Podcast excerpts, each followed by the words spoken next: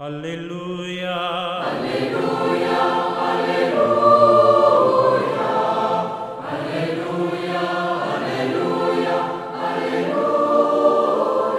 Queridos amigos, estamos en el domingo quinto del tiempo pascual. Y en esta oportunidad el Evangelio está ahí en el capítulo 14, los primeros 12 versículos.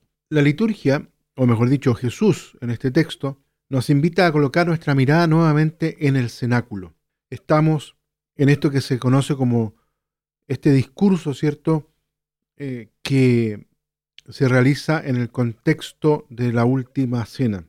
Este discurso tiene como preámbulo la tradición de Judas, el anuncio de las negaciones de Pedro y la misteriosa marcha de Jesús al Padre, su éxodo. Es por eso que Jesús comienza regalándole y dándole confianza a los suyos. Los invita a la calma, a la seguridad. No se turbe vuestro corazón. Aquí Jesús se refiere a la conmoción que invade a sus discípulos, la sensación de miedo, diríamos un casi escalofrío psíquico. En este sentido tenemos que decir que la superación de la angustia solo puede realizarse en la adhesión al Señor, en la adhesión, es decir, en la fe, confianza a Jesús. Es interesante en todo caso que esta adhesión se refiere también y por supuesto al mismo Dios. Es decir, el que cree en Jesús no cree solo en Jesús, sino en aquel que lo ha enviado, tal como dice ahí en el versículo 44. A lo largo de todo el Evangelio queda claro que la adhesión a Dios es también, por lo tanto, adhesión a Jesús. Es por eso que estos verbos deben leerse en imperativo. Crean en Dios, crean también en mí, dice Jesús. Enseguida Jesús invita a sus discípulos y les comienza a revelar, a mostrar el sentido de su vida el sentido de su camino, de su ida al Padre. Hasta ahora se ha relacionado con el Padre, pero ahora va a entrar en una nueva forma de comunión gracias a la resurrección. Jesús comunica a los suyos que en la casa del Padre hay muchas moradas. El sentido de esta expresión morada debe descubrirse en el mismo Evangelio.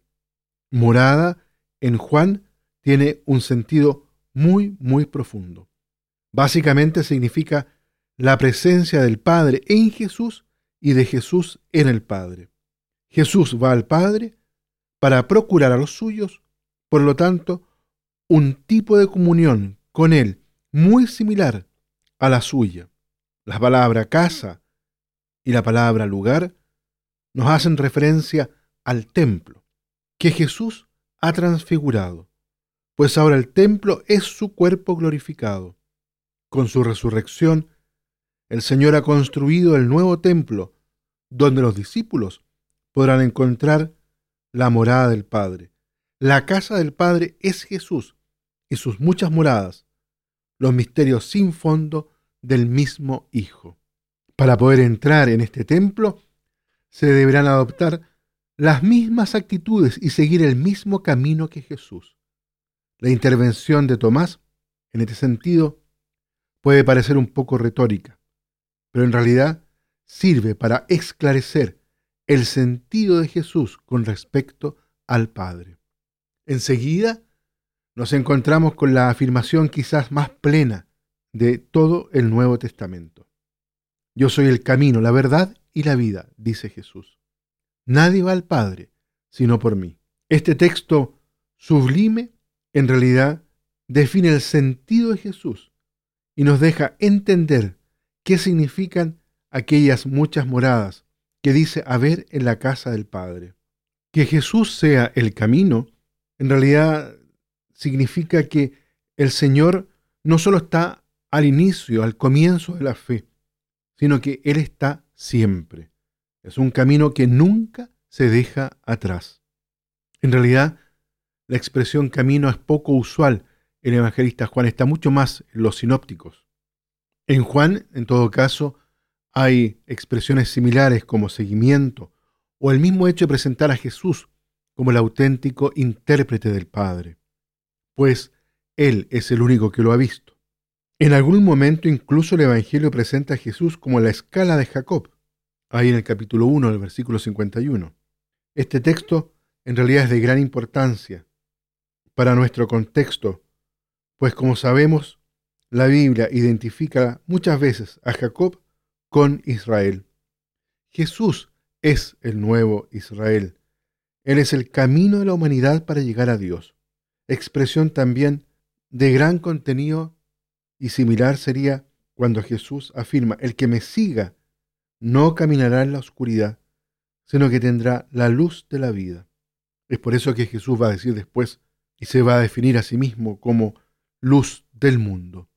Por otra parte, Jesús se identifica con la verdad en cuanto que Él es la misma expresión de Dios. Jesús es el proyecto de Dios. Toda la realidad está plenamente configurada en Él.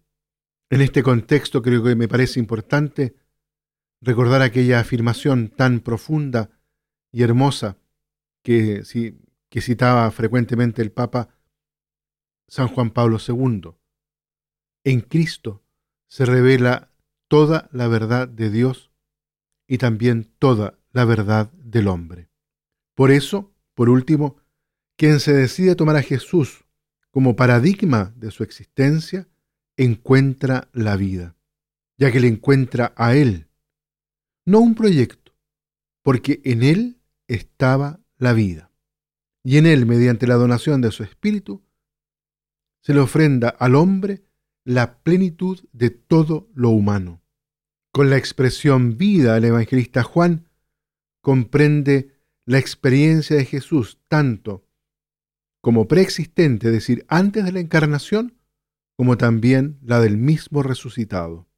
Muy bien, queridos amigos, los invito entonces para que en este domingo, ya que estamos todavía en casa, podamos ahí aprovechar la oportunidad para dejarnos interpelar por la palabra del Señor, para que lo podamos descubrir cada vez más como el camino de nuestra vida, donde se nos revela la plenitud del proyecto de Dios que quiere resplandecer en cada uno de nosotros, para así poder vencer también, en medio de las circunstancias actuales, toda adversidad y toda incertidumbre. Que Dios los bendiga a todos y a cada uno. Aleluya. Aleluya.